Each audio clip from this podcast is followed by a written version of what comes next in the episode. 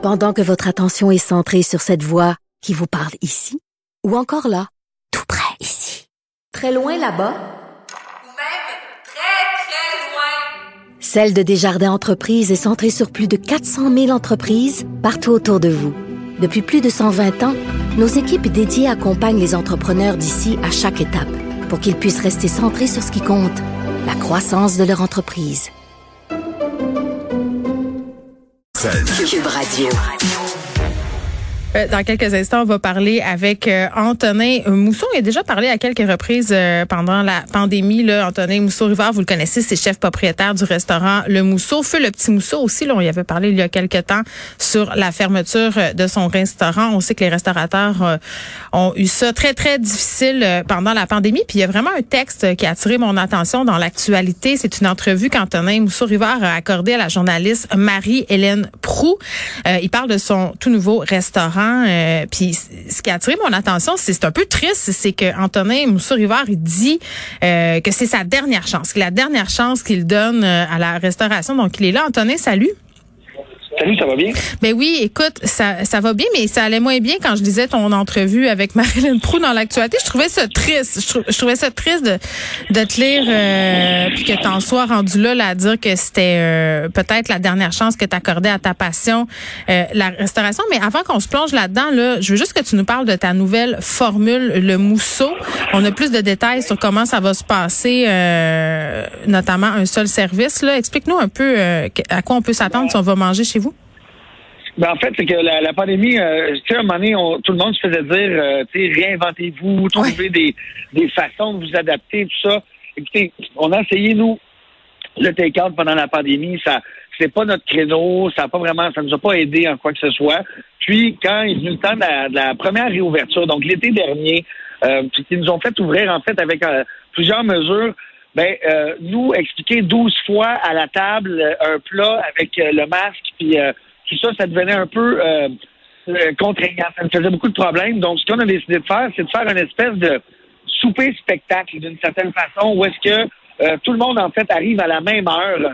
Et une fois que les gens sont assis, bien assis, qui ont eu leur, leur petit drink et tout ça, ben, c'est comme un ballet ou un spectacle qui commence. C'est vraiment, euh, ça commence à 7h15 à peu près, et je monte sur une, il y a un petit stage là, au restaurant, il y a comme deux petites marches. Donc, j'arrive et là, je- j'explique aux gens dans quoi ils viennent de s'embarquer, dans quel- comment ça va se passer la soirée Mm. euh, et tout ça. Et là, au fur et à mesure de la soirée, moi, je vais euh, expliquer les plats pendant que mon équipe de cuisiniers sert les gens. Donc, déjà, ils, ils- sont devenus serveurs d'une certaine façon, parce que comme on sert tout le monde en même temps, moi, j'ai plus besoin d'une grosse équipe de service. Oui, Euh, j'ai déjà leur- mes cuisiniers. Oui, ça leur Alors, permet d'avoir des, des pourboires aussi, non? Exactement, exactement. Et puis après ça, ben nous, ça nous a, ça nous a juste élevé à, au lieu de se réinventer, euh, on a juste trouvé en fait l'endroit où est-ce qu'il fallait qu'on se trouve. Mm. Je pense depuis le début du mousseau. Donc de, de vraiment assumer que c'est un repas gastronomique qui, qui vaut la peine d'être vécu un peu comme un spectacle et d'être vu un peu comme un spectacle, si je pourrais dire. Oh oui. Donc, euh, euh, tu sais, ouais, c'est- tu sais, donc les gens arrivent, on s'assoit, on parle, on, on a de la, de la- du fun avec eux. Puis en même temps, vous voyez pas, tu sais, avant qu'on qu'on fasse cette formule-là, les gens avaient tendance à regarder aux autres tables. Tu sais, quand, quand tu quand tu vois la table à, à côté de toi qui sont deux plats en avance, à un moment donné, ça coupe certaines surprises, tu sais, parce que des fois, on reçoit des plats qui ont de la fumée, des fois, on reçoit euh, des, des plats un peu plus euh, choquants en matière de couleur ou de présentation. Mais là, tout le monde le reçoit en même temps. Donc, il y a Mm. vraiment un effet spectacle Mm. et tout ça. Et nous, c'est vraiment la formule qu'on a trouvée là, pour Ouais. Réinventer tout ça puis pour donner des meilleures conditions à tous nos employés. Ben, c'est ça, là, il y a plusieurs affaires, là-dedans. Là, tu parles d'expérience de gastronomie. Là, c'est une expérience quand même qui coûte 250 dollars euh, par personne environ. Là, puis c'est sans Oui. alcool. Euh, je, je veux qu'on explique parce que euh, aux gens commencent à justifier des prix comme ça parce que plusieurs personnes pensent que les restaurateurs ils font une grosse marge de profit sur leur plat. Mais mais tu sais, aller manger au mousseau, c'est pas comme se réveiller un matin puis aller au restaurant. Là, c'est un- c'est Ouais, vraiment. Exactement. Puis, il faut faire une distinction entre, entre la haute gastronomie et la gastronomie. oui. Euh, c'est deux éléments complètement différents qui ne se comparent pas. Alors, euh, moi, ce que je, moi, mon combat à moi, c'est c'est le combat que je mène un peu en ce moment. Le texte que j'ai écrit, il n'est pas pour Mm. parler de tous les restaurants, il est pour parler du mien. Et, et, et moi, je veux que les gens comprennent que moi, je joue dans un créneau qui est la gastronomie qui devient un peu euh, un attrait culturel plus que juste un, besoin de manger. Mais tu dirais-tu que tu as une pratique artistique? Genre, ça, est-ce que ça va jusque-là? Oui, oui, absolument. Oui, oui, c'est une pratique artistique. C'est un il y, a, vraiment une différence entre aller manger un, steak frites ou des classiques dans un bon bistrot ou un bon restaurant et aller dans une place où on crée on crée des nouvelles textures, on crée des nouveaux goûts, on joue avec des ingrédients qui sont pas habituels. Les gens sortent de chez nous, ils disent pas Hey, euh, c'était meilleur que la dernière fois que j'ai mangé de l'oursin puis du foie gras. Tu sais, c'est pas, pas tout le monde qui, qui, qui c'est pas partout qu'on mange ces, ces ingrédients-là. Donc, quand on est dans la gastronomie, il faut voir ça comme une expérience guidée par un une tête artistique qui va vous amener à découvrir des produits et qui fait vivre des artisans. Parce que la gastronomie, c'est pas d'aller, c'est pas parce que les restaurants ont des grands noms qu'est-ce qui servent les gastronomiques. La plupart de grands restaurants vont vous flouer en vendant des produits qui sont euh, vraiment des, des, produits de, de piètre qualité, euh, tandis que nous, les, les, la, plupart des restaurants gastronomiques, on, on va faire on va faire vivre plusieurs fermettes, plusieurs producteurs, plusieurs. On sait, on sait de où mm. viennent nos animaux, on sait d'où mm. viennent nos légumes, et, ça, ça a un coût, qu'on le veuille ou non. Alors, euh, moi, ceux qui comprennent pas, l'exemple que j'aime donner, c'est si tu comprends pas pourquoi ça coûte aussi cher de venir manger chez nous, c'est la même c'est la même euh, façon, de, un peu la même question que moi je me pose de pourquoi une Lamborghini ça coûte aussi cher. Tu sais. Ou une soirée aux Canadiens, là, les gens n'ont pas de problème à payer 300 pièces pour aller voir un match ben, des Canadiens. Exactement. Puis quand le Canadien il perd, est-ce qu'il demande, est-ce qu'il demande à se faire rembourser les gens Tu sais, moi quelqu'un vient chez nous puis euh, il aime pas ça, c'est plus dur à dealer. Mais en tout cas, tout ça pour dire que euh, chaque chose a un prix. Puis je pense que mm. Moi je veux pas me battre pour la restauration au complet. Je parle dans mon milieu à moi. Si on veut que la gastronomie survivre. La gastronomie étant un point culturel de Montréal, parce que moi, le toqué, le pied de cochon, euh, euh, Joe Beef, euh, etc., le, Montréal Plaza, hmm. on fait venir du tourisme. On ben fait venir des gens qui viennent pour le tourisme gastronomique et on est souvent utilisé dans des exemples par des, des, des des, des tourismes à Montréal et des choses comme ça pour se, pour se faire mettre en exemple, mais on n'a pas vraiment de soutien, de support et, de, questionnement. Mais ça t'a déplu, euh, ça t'a déplu, Anthony, quand la mairesse de Montréal euh, a investi de l'argent pour faire connaître la scène gastronomique de Montréal, parce que tu dis, elle est déjà connue, tu sais, c'est comme de l'argent gaspillé.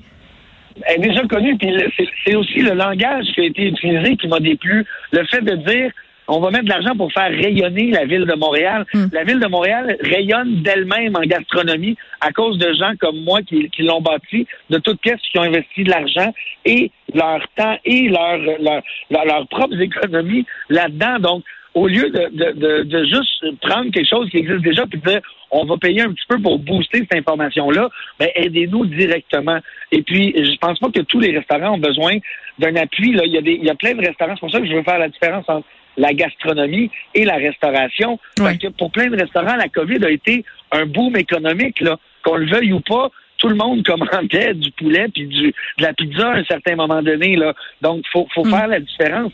Moi, je ne, je ne joue que dans mon clan, et mon clan, c'est la gastronomie. Oui, Donc, il faut y faire attention. Autant qu'on fait attention, aux arts et à la culture. Ben ça en fait partie. Moi, moi, j'irais même jusqu'à dire ça. Puis, puis bon, dans, dans ta sortie là, puis tantôt, tu y faisais un peu allusion quand tu dit bon, il y aura plus de serveurs, ce seront euh, les gens en cuisine qui vont faire le service. Moi, ça m'a jeté à terre là dans ton texte quand tu dis euh, quelqu'un en cuisine peut faire 30 000, puis un serveur euh, qui travaille moins de jours par semaine, moins d'heures, peut se tirer jusqu'à 150 000 par année avec les pourboires. Tu sais, tu fais ça aussi pour que toi, à commencer par toi, puis tes employés, vous ayez un, un mode de vie comme plus sain toi, tu, le dis euh, sans, sans embâche. Là, moi, j'avais un mode de vie dégueulasse, c'était malsain. Oui, puis, j'ai toujours, j'ai, je, veux le faire pour les autres parce que j'ai pas, moi, j'ai 37 ans, ça fait 21 ans que je suis en cuisine, puis j'ai plus le même amour du métier. C'est, plate à dire, mais je l'ai plus, moi, le même amour. Mais pourquoi tu continues? Mais je continue parce que je suis lié et endetté à, à 100 moi, avec mes avec euh, mes restaurants puis tout ça. Je j'ai j'ai pas le choix. Je peux pas lâcher du jour au lendemain. Je veux pas lâcher non plus. C'est juste, moi, je suis une personne, bon, je, je souffre bon de, de, de dépression, d'anxiété euh, chronique, là, vraiment que depuis depuis euh, depuis longtemps, parce que comme mm. je dis, ça fait 21 ans que, que je suis là-dedans, je me suis poussé à bout. Mais est-ce que c'est le milieu qui te, qui te fait ça ou? Oui, c'est le milieu, c'est le milieu qui a fait ça parce que je viens de, je viens d'une époque qui était très malsaine, moi, en cuisine. Et puis, euh, c'est pour ça aussi qu'il faut dire que dans mon, ma sortie, je parle en mon nom de mon entreprise parce que il faut pas croire que la restauration, c'est comme ça partout encore. Il y a beaucoup de gens qui font changer la donne. Il y en a beaucoup, mais il y a toujours un combat à mener. Il y a toujours plus à faire pour que, à un moment donné, les gens comprennent que manger au restaurant, ça a un coût. Et puis, comparer des fois des grandes chaînes qui vendent des produits euh, industriels vraiment de piètre qualité à des prix que moi, je trouve cher. Moi, je trouve ça cher payer 45 pour manger du Saint-Hubert. Mais c'est ce que ça coûte maintenant manger du Saint-Hubert. Puis du Saint-Hubert, ben, c'est du poulet olinel euh, de, de piètre qualité avec de la sauce en poudre. Euh, de, la, de, la, de, la, salade de choux qui arrive précoupée. Des fois, c'est bon, Antonin. Des fois, c'est bon. Oui, non, non, mais alors, non, mais là, on va s'entendre, j'en mange, j'en mange moi aussi. Oui, mais toi, c'est pas ça que tu vends. Je comprends la distinction que tu es, en train de faire. là. C'est important de pas mettre euh, euh, tous les poulets dans le même panier, disons ça de même. non, mais OK. Puis, écoute, je, je peux pas m'empêcher de te demander parce que, tu sais, je disais, ça me rendait triste de, de, lire ça. Pas parce que je me dis, ah mon Dieu, il se plaint ou je veux pas qu'il ferme. C'est pas ça. Je, trouve ça triste. Puis, je trouve ça le fun aussi en même temps. C'est paradoxal que tu oses dire ces affaires-là puis que tu oses dire aux gens, écoutez, là, tout un prix. Puis, tu sais, c'est une expérience euh, que vous avez. Mais, tu sais, quand je lis que toi puis ta mère, vous dormez pas de la nuit parce que vous êtes endetté, je me dis, Caroline, ça va être quoi ta limite? C'est quand tu vas dire, OK, là, ça fait, je l'accroche mon tablier? Ben, écoute, on a failli le faire pendant la, pendant la COVID. On a failli le faire. Euh, au début, on s'est demandé, tu sais, ce qui, ce qui a fait qu'on l'a pas fait, c'est que oui, il y a eu de l'aide qui nous a été donnée, mais mm. l'aide. Il faut la rembourser, cette aide-là. Ben, c'est ça, il faut la rembourser, mm. tu sais. Mais sur le coup, on était là, hey, on est-tu déjà rendu que c'est la fin, puis c'est ça, puis on y a pensé. Moi, je veux pas, euh, tu sais, le, texte sonne peut-être un petit peu plus dramatique parce que bon, il a été quand même écrit euh, avant que je réouvre. Euh, Et j'étais dans un mode, j'étais dans un mode, tu sais, faut comprendre. Moi, ça faisait un an et demi, presque deux, que je me demandais qu'est-ce qu'elle allait faire avec mon entreprise. J'avais 37 employés avant la fermeture du COVID. J'ai eu de la misère à en retrouver 10 pour l'ouverture. Tu sais, j'ai eu, quand on dit qu'on dort pas, c'est que c'était, c'était très dur à vivre. Et les aides, oui, on les demandait, mais ils arrivaient un petit peu tu sais pas quand tu. Tu sais que tu vas avoir de l'argent, mais tu sais pas quand. Hmm. non, non, c'est terrible. Ben oui. Puis, oui, oui. Puis, tu as du monde aussi euh, de qui tu te sens responsable. Oui, exactement. Puis c'est la raison pourquoi moi je suis ouvert, euh, je reste ouvert pour le take-out parce que hmm. c'est pas mon entreprise qui en a tiré profit, c'est mes employés parce qu'ils ont gardé une job puis un environnement de travail qui les gardait sains parce que sinon, euh, passer de, de monde qui travaille 60, 50 heures par semaine à, à rien faire chaque semaine, là, ça a été dur. Non, non, ça n'a aucun sens. Écoute, ben, je trouve ça important qu'on parle de, de, ces affaires-là euh, parce que, tu sais, quand on lit des affaires comme 250 pièces, les gens chialent, mais quand on, on, comprend tout ce que derrière, je pense que euh, ça s'explique beaucoup plus facilement. On va aller te voir, Antonin euh, Moussouri. Ben, réserver d'avance parce que c'est juste trois jours par semaine. Réserver d'avance. Moi, si je peux dire une dernière chose, c'est juste de voir voir la vie comme euh, tu sais, il y a tellement de bons produits accessibles pour monsieur, madame, tout le monde maintenant à la maison. Donc, peut-être apprendre à mieux cuisiner à la maison et à sortir moins, mais à sortir mieux. Oui, quand tu vas au resto, faut que ça vaille la peine. Exactement, exactement c'est ce que je pense. Anthony Moussouriver, merci, qui est chef propriétaire du restaurant Le Mousseau.